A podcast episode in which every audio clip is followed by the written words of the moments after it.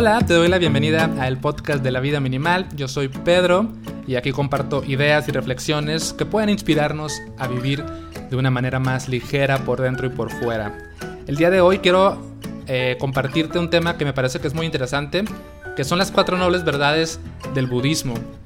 Mm, yo personalmente he encontrado una relación muy estrecha entre el budismo y el estilo de vida minimalista y también con otro tema que es muy recurrente en mi contenido, que es mindfulness. De hecho, mindfulness prácticamente parte de las cuatro nobles verdades del budismo.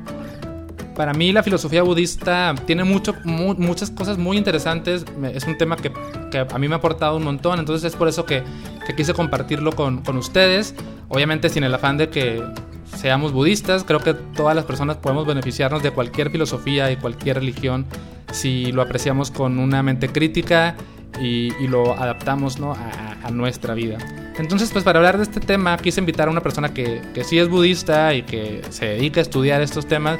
Y él se llama Juan, él tiene un canal de YouTube que se llama Dharmatic, donde habla justamente de budismo. Y le dije, bueno Juan, porfa, ven y cuéntanos de qué se tratan las cuatro nobles verdades. Entonces, pues te voy a presentar la plática que tuve con él. Te invito a que lo escuches con apertura, con criterio y, a ver qué, sentido o aplicación le puedes encontrar para tu propia vida. Hay una frase muy famosa del Dalai Lama que dice algo así como, no necesitas usar el budismo para ser un budista, puedes aprender del budismo para ser una mejor persona independientemente de lo que seas. Entonces con esa actitud te invito a escuchar acerca de este tema que son las cuatro nobles verdades con Juan del canal Dharmatic. Aquí vamos.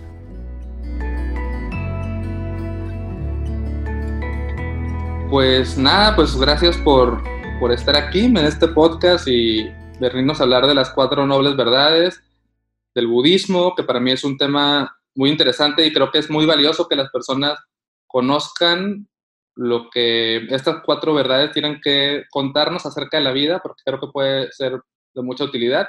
Entonces decidí invitarte a ti para que nos cuentes y pues no sé, me gustaría empezar directamente con el tema quizás nos quieras contar qué son las cuatro nobles verdades, así en un nivel como general. Pues las cuatro nobles verdades es bastante interesante porque lo que nos dan en sí no es como lo que esperamos luego de una tradición espiritual comúnmente, como si fuera una especie de carácter revelatorio, ¿no? O sea, como si hubiera habido un dios o una deidad o lo que sea externo y fue a chismearle a alguien más para que enseñara eso, ¿no? En el caso del budismo esto no es así. Las cuatro nobles verdades en realidad es una especie de descubrimiento que hace el Buda eh, con base a la realidad. O sea, realmente lo que estamos viendo es, eh, es la propia experiencia del Buda. Y esto es bien interesante porque nos da el carácter práctico que tiene justamente el Dharma. ¿No? la enseñanza del Buda. Entonces, entender las cuatro verdades como una revelación sería un error. Esto es importante. Entender a las cuatro nobles verdades como una especie de carácter bajo la firma del Buda también, sino entenderlas bajo la práctica y el propio descubrimiento de una persona que se planteó un problema y quiso descubrir cómo resolverlo esa es la mejor forma, ¿no? De hecho, las cuatro nobles verdades tienen una especie de seriación lógica, ¿no? O sea, va caminando una especie de discurso bastante lógico que concluye eh, en la, vaya, en la cuarta, ¿verdad?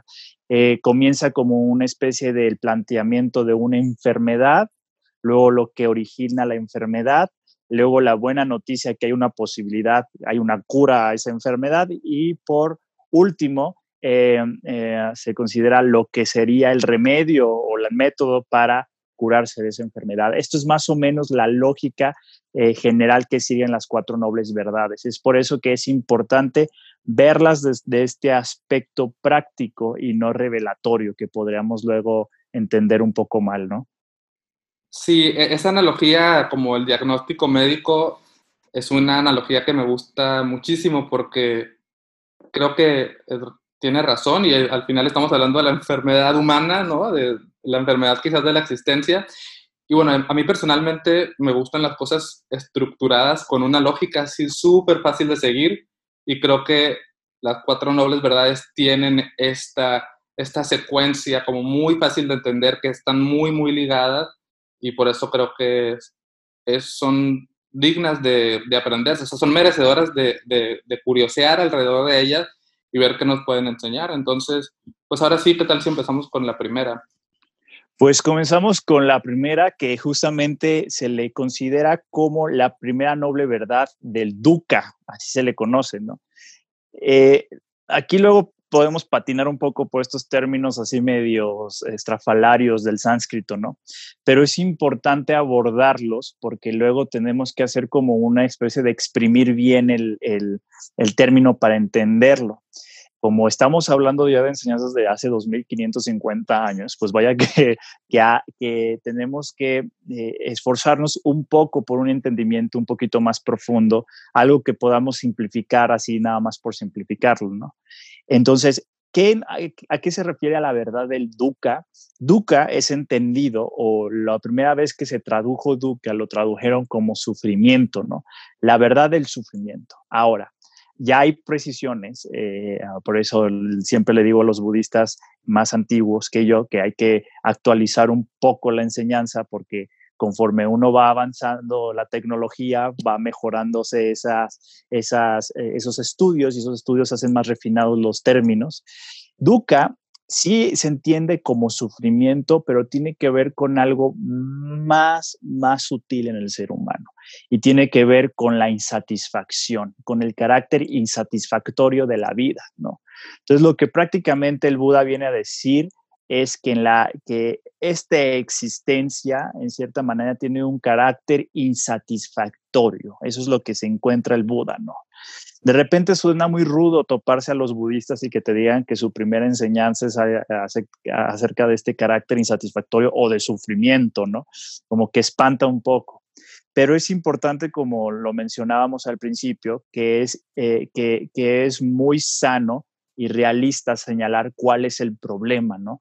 Por eso empieza, eh, Buda no empieza como con una introducción bonita o hippie de la situación, o sea, le urgía al Buda señalar el problema que había visto en los seres humanos. Me permito hacer una breve intervención en esta parte porque cuando Juan dice que el Buda quería señalar el problema de los seres humanos, podría interpretarse como si el Buda fuera, o sea, como si el Buda no fuera un ser humano y fuera una deidad o algo así. En realidad, el Buda era una persona, era un ser humano también lo único que hizo fue ponerse a reflexionar y se dice que despertó, ¿no? El Buda significa el, despierto o el que despertó.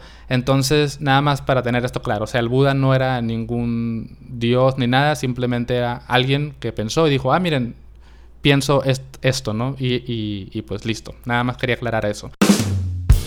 Cuando decimos este carácter insatisfactorio de la vida, significa que el ser humano siempre está inmerso en esta existencia eh, eh, desdichada de, querer más, de nunca estar eh, satisfecho, de esta cuestión, de esta prolongación exacerbada de las experiencias de dolor. Y así nos podemos ir poco a poco entendiendo Dukkha, ¿no? Lo que es en sí Dukkha, ¿no? Eh, la parte de, entender Dukkha es muy importante porque nosotros debemos de comenzar a observar cómo se manifiesta nuestro Dukkha en la vida, ¿no? En la relación, ¿no? A pesar, eh, el Buda, eh, a pesar de que Buda pone ejemplos muy notorios dentro del sutra, el sutra es la enseñanza, bueno, es un discurso lo podemos eh, decir así, un texto podemos decirlo, eh, pone ejemplos muy puntuales, por ejemplo, el hecho de, las, de, de envejecer es duca, el hecho de enfermar es duca, el hecho de morir es duca, son las obviedades, ¿no? Yo diría lo más obvio. También señaló otras cosas que no eran tan obvias, ¿no? Por ejemplo, el hecho de separarnos de algo que nos gusta, el estar asociados con algo que nos disgusta, ¿no? El no obtener algo que deseamos, por ejemplo, el estar inmersos en, en estos estados mentales insalubres, ¿no? Que lo que ocasionan es más insatisfacción. Todo eso es lo que el Buda señala como las experiencias de Dukkha.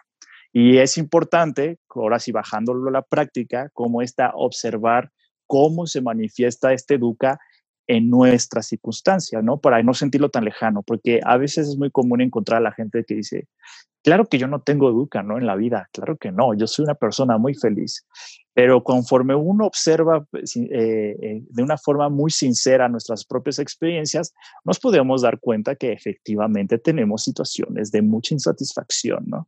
el hecho de querer ser más delgados, de querer ser más ricos, de querer ser más populares, el hecho de querer una mejor casa, y nos podemos ir ahí hasta el hecho obvio de que si perdemos eh, eh, eh, un trabajo, perdemos a la persona que amamos, todo ese tipo de cosas son obvias. Entonces, es bien importante que en esta parte de la, del entendimiento y el abordaje de las nobles verdades encontremos este match entre el duca y las experiencias de cómo se manifiesta duca en específico en mi vida, ¿no? Cómo se manifiesta esa cuestión.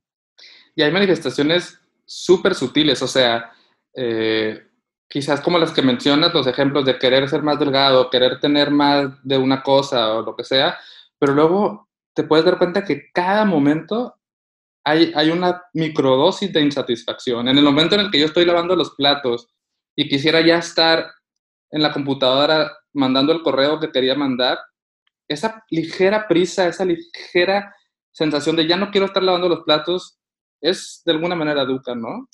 Completamente. De hecho, se ubica ya en la literatura eh, budista tres tipos de dukkha. No vamos a entrar a lo mejor mucho en detalle, pero sí, el propio hecho, hay un dukkha del propio hecho de existencia, se dice. Imagínense lo sutil que puede llegar a ser estos estados insatisfactorios, ¿no? Entonces, sí, como tú lo, como tú lo dices correctamente, incluso en esos pequeños instantes surge esa insatisfacción, ¿no? En esa cuestión. Entonces, es importante señalarla. ¿No? Yo quisiera que hablemos de los tres venenos, porque me parece que es una buena forma también de profundizar en... Ah, bueno, es que eso es la segunda, ¿verdad? La segunda no ah, verdad. Es verdad. Bueno, si quieres, no sé si hay algo más que decir de la primera antes de pasar a la segunda.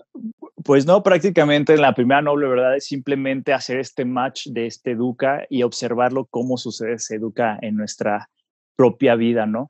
Yo creo que entre mejor tengamos la capacidad de eh, autoobservación o contemplación, vamos a poder ser muchísimo más hábiles en detectar, como tú dices, estos instantes tan sutiles de insatisfacción, ¿no? Donde entonces, a final de cuentas, nos va a poner de relevancia la urgencia de, de darle una respuesta a este tipo de estados insatisfactorios, ¿no? Muy bien, creo que, creo que esto último que dices eh, despierta curiosidad para ahora sí pasar a la segunda noble verdad. Sí, la, la segunda noble verdad es, es, es, brutal porque justamente el Buda con este, eh, esta eh, enorme capacidad que tenía de análisis, esta enorme profundidad de, de que estaba conectado tanto con la experiencia, observa que ese dukkha tiene un punto de origen, o sea, tiene una causa, ¿no? Una causa primaria. Y esta causa primaria, él la define con el nombre de Thana, así, Thana, ¿no? Y volvemos a lo mismo de la terminología un poco, ¿no? La llamaron en un primer instante deseo, ¿no? Eso fue lo primero que dijeron. Thana es deseo. Entonces decían, el origen del sufrimiento es el deseo. Así es como los primeros budistas empezaron a aprender las nobles verdades. Ya yéndonos al fondo de un análisis un poquito más objetivo, en realidad Tana significa el deseo ansioso, el anhelo por el deseo, o prácticamente para entenderlo nosotros en nuestras palabras, es la relación tóxica que tenemos con el deseo. O sea, todo nuestro sufrimiento es esa relación tóxica que nosotros mantenemos con el deseo. Y esto tiene muchas implicaciones muy interesantes. Primero que nada, algo que se ha, se ha esforzado el budismo actual para empezar a para tratar de transmitir y entender, es no creer que lo malo es desear, porque nos, luego nos vuelve como prácticamente unos autómatas. Realmente ni siquiera podríamos llegar a ese nivel, ¿no? En esa cuestión, ¿no? Y eso es algo importante, que el budismo se ha refinado cada vez más en, que se entienda las nobles verdades de una forma muchísimo más cercana a lo que lo entendió, en la que los dijo el Buda, ¿no? Entonces, justamente esa cuestión de no, lo malo no está en desear. Somos seres humanos, incluso en la propia literatura budista se dice que nos movemos dentro de la esfera del deseo, eh, eh, de la existencia del deseo, o sea, ¿qué significa moverse dentro de la esfera del deseo? Pues prácticamente que el deseo nos imprime energía, ¿no? Nos mueve el deseo en cierta manera. El problema es cuando realmente existe este gancho, cuando nosotros nos enganchamos de cierta manera eh, con, con el deseo y entonces el deseo nos arrastra de cierta manera, ¿no? Entonces, esta relación tóxica que, que nosotros tenemos con el deseo, en vez de llevarlo de una forma natural, somos seres humanos, van a surgir deseos de forma natural, podemos estar tranquilos con eso, pero nos enganchamos y nos obsesionamos con esto, eso es lo que a final de cuentas va a surgir, eh, va a resultar en una experiencia de insatisfacción o de dukkha. Entonces esto ahí señala justamente el Buda. El origen de dukkha es ese, es ese eh, deseo insatisfecho o esa, eh, esa relación tóxica que llevamos con el deseo. Podría ejemplificarlo, no sé si va a estar muy burdo mi, mi, ejemplo, pero un día se me antoja un pastel y es normal que se me antoje un pastel, ¿no? Exacto. Pero no hay pastel en la casa y no hay ningún lugar donde conseguir pastel. Si yo me, me, la paso, es que el pastel y el pastel y quiero pastel y quiero pastel y no puedo vivir sin pastel y pastel, pastel, pastel todo el tiempo, eso es a lo que nos referimos con este... Tana, exactamente. Y nos metemos a ver, eh, ¿cómo se llama? Imágenes de pastel a Google y se nos antoja y luego vemos que alguien sube una foto a Instagram del pastel y se la rayamos de mendigo, yo quiero ese pastel. O sea, todo ese tipo de cosas, eso es lo que, eh, lo que está ocasionando nuestro Duca, ese deseo desmedido. Una cosa es tener ese deseo de decir, quiero un pastel, tranquilo, como surge esa, cuando uno emprende a meditar, empieza a observar cómo funcionan esas cosas, cómo surge esa, pero no, ya nos enganchamos, ¿no? Ya nos enganchamos y queremos, queremos, queremos, es lo que lleva. Ahora, es bien interesante el tema que tú dices de los del triple veneno, porque ahí es donde se explica en esa noble verdad el triple veneno. Entonces dice, pero ¿por qué eh, es que nos enganchamos ¿no? con, el, con este deseo, ¿no? Si es algo natural, entonces, ¿por qué su, eh, Tana, en cierta manera, nos enganchamos, no? Pues Tana, en cierta manera, se genera porque existen eh, eh, tres venenos, podremos decirlo, raíces. Estamos entrando a, teoría budista muy, ya más profunda aún, ¿no? le conocen como el apego, la aversión y la ignorancia, ¿no? El apego y la aversión prácticamente son hijitos o son dos, pequeñas ramitas de la propia raíz de ignorancia. Ahora, hablando ciertamente de ignorancia, es justamente la que podemos decir describe el por qué Zana surge, eh, eh, es porque eh, nosotros, nos dicen la teoría budista un poco, ignoramos la realidad. Eso es lo que nos dice. Vamos, estamos ignorando la realidad conforme ignoramos la realidad, establecemos un, mal, ah, eh, una mala relación con el deseo, por tanto, surge algo que nos causa placer, vamos corriendo atrás de esas experiencias, surge algo que nos es aversivo, rechazamos, censuramos o queremos extirpar esas experiencias, ¿no? Entonces, esa triada es la que nos mantiene de cierta manera sufriendo, ¿no? en cierta manera. Ahora, hay que ser un apunte en relación a lo que es la ignorancia que estamos hablando aquí. Muchas personas creen que es la ignorancia de la de, como de no saber budismo, ¿no? O de no saber matemáticas o cosas así, como en el aspecto de ignorar. Y entonces aquí es como siempre yo les digo, a ver, vamos a aclarar qué tipo de ignorancia es la que el Buda está señalando a esto, a este tipo de ignorancia. Y aquí hay de dos sopas, ¿no? Podemos encontrar dos tipos de ignorancia. Y te voy a hacer esta pregunta a ti. Imagínate que yo voy corriendo y me, eh, y me da mucha sed y en eso veo un recipiente que tiene un líquido eh, sin color adentro del recipiente. En el primer caso de la ignorancia, yo llego y no sé qué es este líquido, ¿no? Por tanto, me detengo y pues lo observo y digo, no sé, esa es la ignorancia del desconocimiento, ¿no? No sé qué hay, ¿no? Y la segundo tipo de ignorancia, voy, corro, me da sed, veo ese líquido y yo le digo o le imputo que es agua y me lo tomo. Pregunta, ¿cuál de estas dos es más peligroso? Eh, ¿La ignorancia del desconocimiento o la ignorancia de la malinterpretación? Claro, la de la malinterpretación, porque pues ahí estamos tratando de imponer algo que no sabemos si es o no y estamos tomándonos algo que podría ser veneno.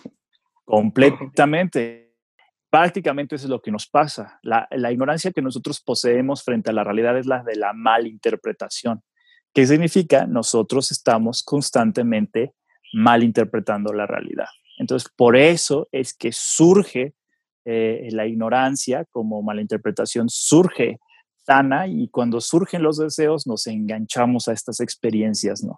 Ya sea por la parte del apego o la parte de la aversión. Y eso, a final de cuentas, es como una especie de tejido que nos va involucrando en estados mentales muy insalubres, ¿no? a final de cuentas. Entonces, como que la ignorancia es como malinterpretar la realidad, ¿no? Como a lo mejor es el no ver las cosas con claridad, no ver la, la realidad tal cual es y verla quizás un poco contaminada y por, ¿no? por una visión pues, de ignorancia, ¿no? Y eso me lleva a, dos, a otros dos venenos, que es el apego, que es un poco el aferrarme a las cosas que quiero, aferrarme a que las cosas no cambien, y la aversión es el rechazo, es el enojo, es el odio ante la realidad tal cual es, a lo que no me gusta, a lo que me cae mal, a lo que me da incomodidad, ¿no? Más o menos es eso. Exactamente, un poco así como, eh, eh, como tú lo dices. El aspecto que nos lleva a malinterpretar es lo que nos va a adherir al apego o rechazar eh, las cuestiones de aversión. Y estas tres son los que a final de cuentas se conocen como los venenos raíces o lo que prácticamente es, es lo que nos mantiene atados al samsara, diríamos los budistas, ¿no? Entonces, pues vamos por la vida sufriendo, insatisfechos, insatisfechas, por nuestra ignorancia, por nuestros apegos y nuestra aversión, pero ¿y luego qué pasa? ¿No? Hay una esperanza. Hay, hay esperanza. Eh, la tercera noble verdad es como la, la, buena noticia, es como cuando el doctor ya te dijo, tienes esta enfermedad, esto lo causa, pero no se preocupe, no se va a morir. Hay una, ¿cómo se llama?, posibilidad de salir de esto. Y esto es bien importante porque esto es lo gran, es como la, lo que impulsa al Buda a enseñar, ¿no? El hecho de que sí hay una posibilidad de darle una respuesta a todo esto, porque si te fijas, suena muy catastrófico, ¿no? Parecía como si ya estuviéramos hasta condenados de cierta manera, ¿no? Pero sí dice el Buda, no, claro, claro que hay una posibilidad de salir de esto. Y empieza a enmarcar lo que serían posteriormente la cuarta noble verdad, ¿no? La cuarta noble verdad, que sería el famoso eh, octuple noble sendero, ¿no?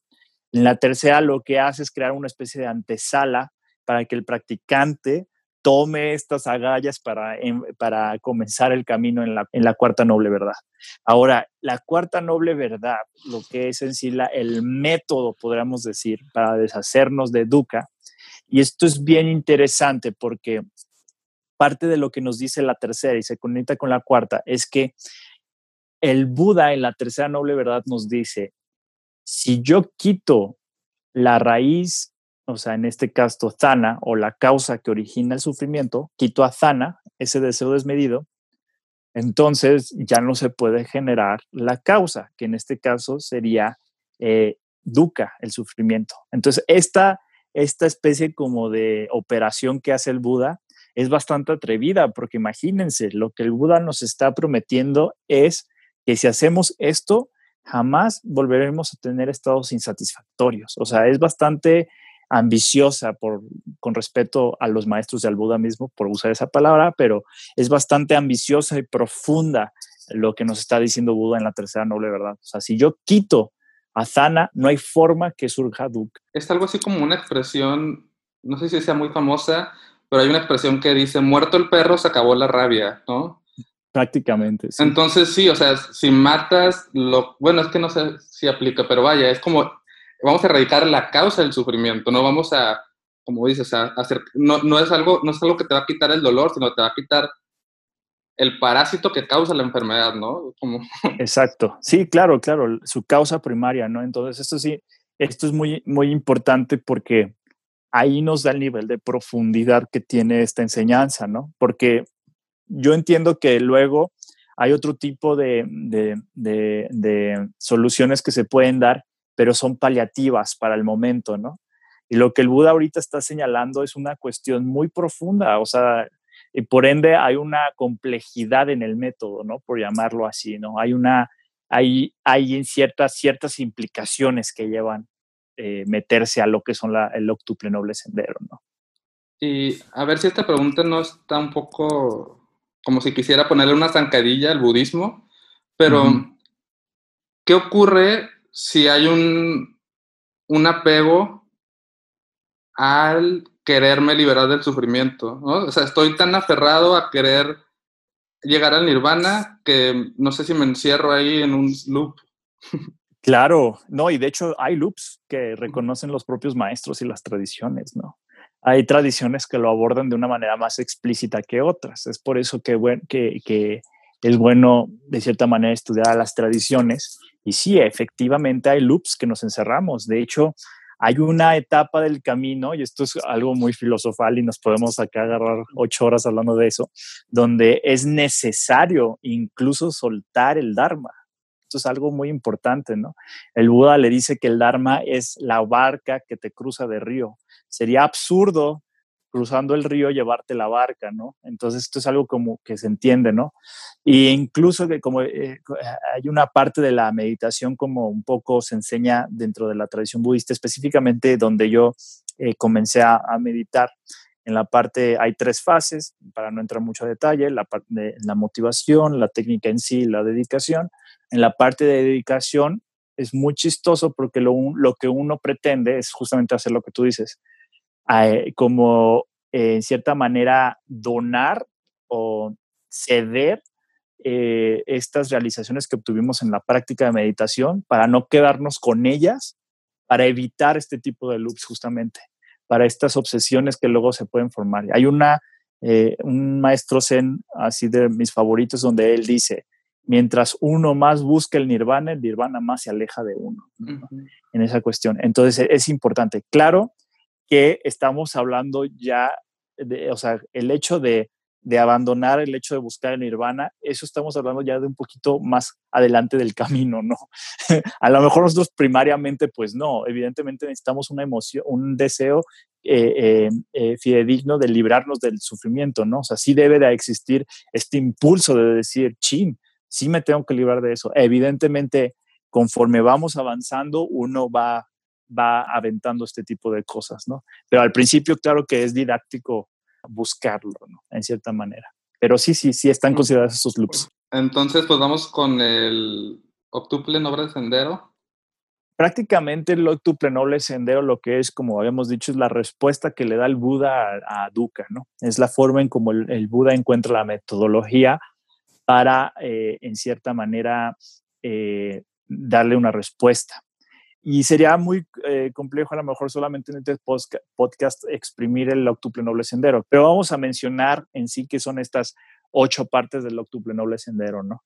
Está la parte del correcto entendimiento, está la parte del correcto pensamiento, está la, la parte del esfuerzo correcto, está la parte de la, eh, la correcta atención, está la parte de la correcta concentración, está el modo de vida correcto, la acción correcta y la palabra correcta. Eso nos da un total de ocho aristas de nuestra práctica, ¿no? Es una práctica integral. A esto llamo lo que es una práctica integral. No nos delimitamos solamente a eh, generar atención. Sería absurdo solamente dedicarnos a generar atención. Necesitamos estas ocho prácticas que estén sucediendo en este momento en nuestra práctica, ¿no? Ahora, para así, lo que sí podemos hacer en el podcast del día de hoy es justamente sintetizar este octuple noble sendero en lo que le llamamos las tres tareas, ¿no?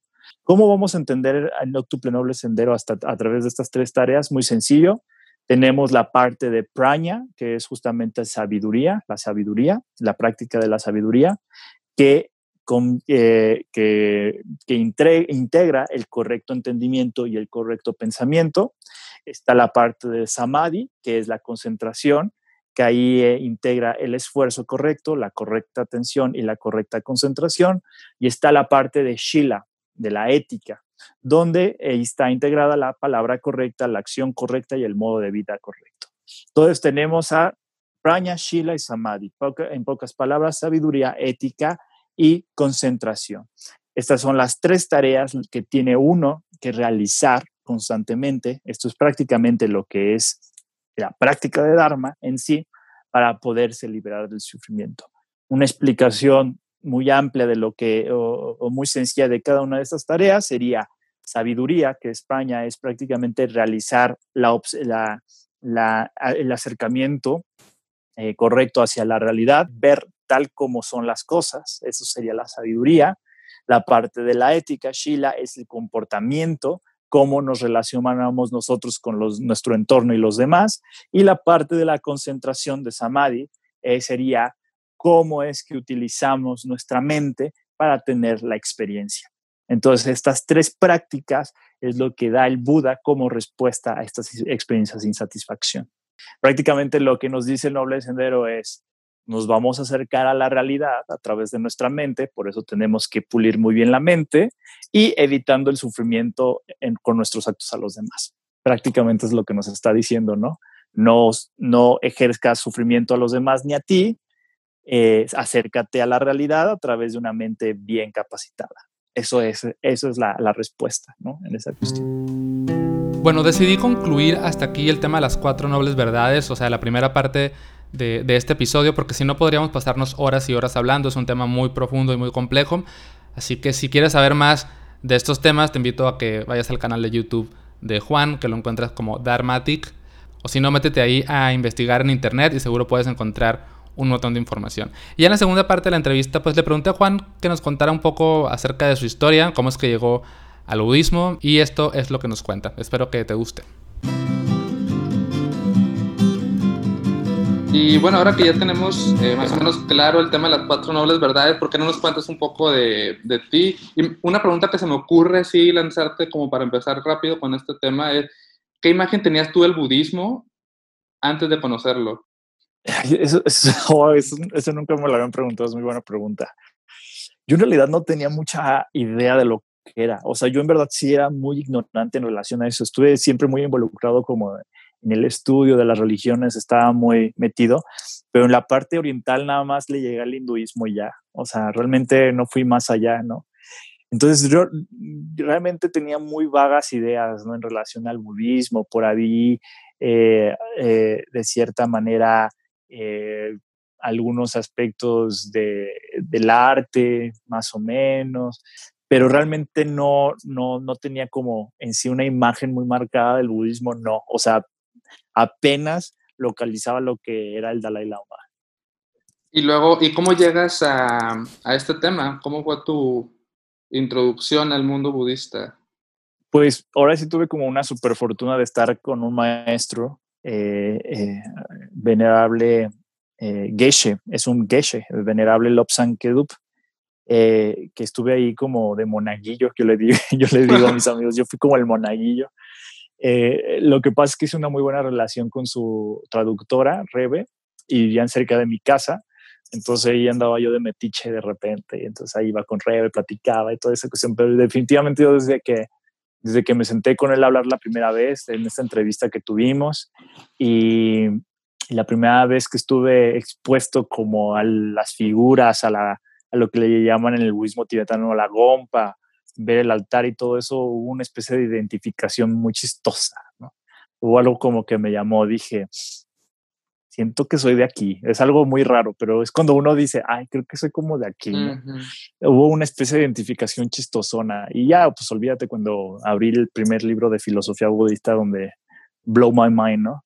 Eh, donde sí hubo una cuestión, aunque mi maestro fue muy eh, crítico en relación a que yo me emborrachaba con la filosofía, decía mucho, ¿no? O sea, usted está emborrachado con la filosofía. Entonces, realmente tuve la fortuna que muy pocos tienen, sobre todo en nuestro país y en nuestro continente, de ahora sí fue un accidente de literal caer en un lugar determinado en donde había un maestro cualificado, ¿no? Entonces sí fue, ahora sí fue como eh, me gusta romantizar, la verdad, un poco la idea donde digo que yo no busqué el budismo, sino el budismo me buscó a mí, ¿no? Pero es una idea romantizada, no, meramente. ¿Y, cómo decides empezar con tu canal, con Dharmatic?